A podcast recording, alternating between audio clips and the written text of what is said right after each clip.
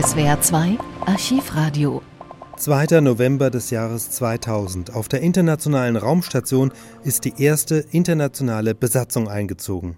Es ist eine neue Ära, die in der Raumfahrt begonnen hat, das kann man wohl ohne Übertreibung sagen. Denn 383 Kilometer über der Erde ist heute mit einem US-Astronauten und zwei russischen Kosmonauten die erste Langzeitbesatzung in die internationale Raumstation ISS eingezogen, die vier Monate bleiben soll. Und wie verständigen sich die drei?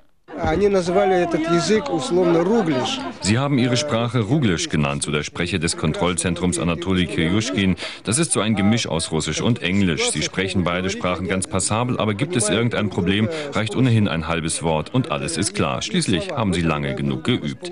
Um 10.20 Uhr wurde der Funkverkehr aus dem Kontrollzentrum bei Moskau wie gewohnt auf Russisch abgewickelt und, was neu ist, simultan ins Englische übertragen. Die heiße Phase der automatischen Kopplung der Soyuz TM-Kapsel Kapsel mit der ISS klang so. 3 Meter.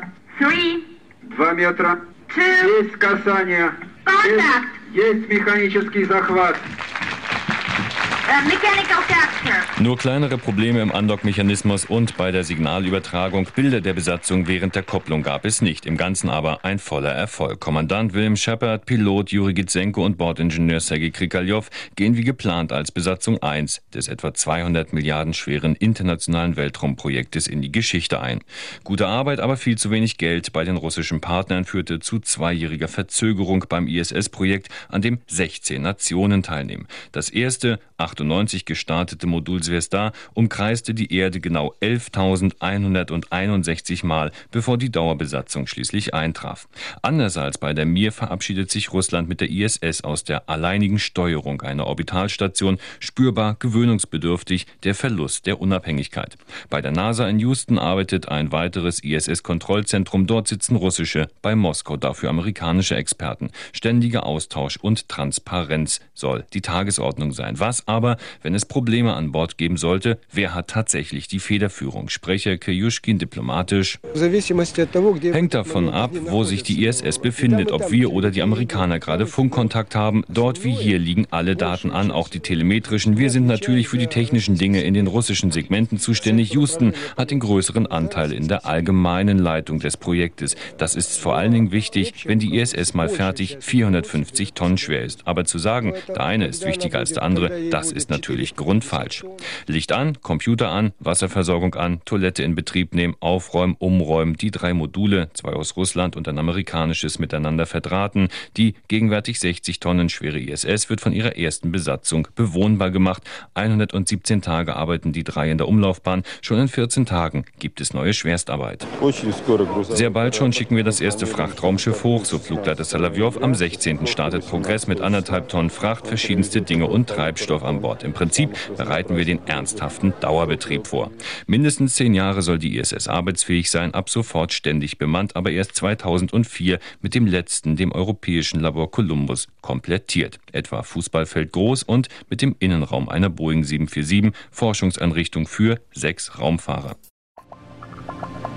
Die internationale Raumstation löst die zuvor rein russisch betriebene Mir ab.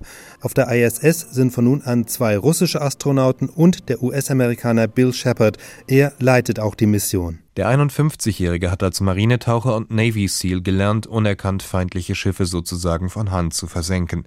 Der Job, den er jetzt hat, dürfte schwieriger sein. Shep, der sein Haar immer noch militärisch kurz trägt, muss das Dreierteam auf der ISS zusammenhalten.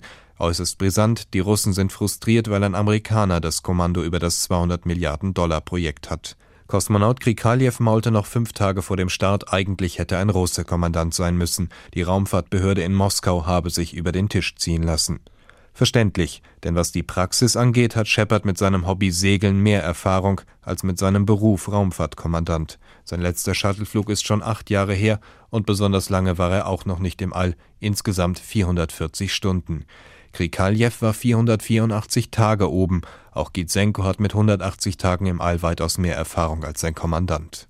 Gitsenkos Vorgänger in der ersten Crew stieg sogar vor drei Jahren aus, weil er nicht unter dem Kommando eines Amerikaners arbeiten wollte, der noch nie auf einer Raumstation war. Ob er deshalb mit Problemen rechnet, wird Shepard vor dem Start gefragt. Nein, wir drei sind doch Profis, sagt er. Und wir wissen alle, dass es von unserer Arbeit abhängt, ob die nächsten 15 Jahre auf der ISS wirklich geforscht werden kann. Und sagt er noch, ich muss die Jungs nur ein bisschen bremsen, sonst arbeiten sie zu viel. Das wirkt ebenso aufgesetzt wie das demonstrative Daumen hoch wenig später. Shepard versucht die spürbare Spannung innerhalb des Teams mit Scherzen aufzulockern, die Russen lächeln gequält. Dann plötzlich sieht Shep seine Frau Beth.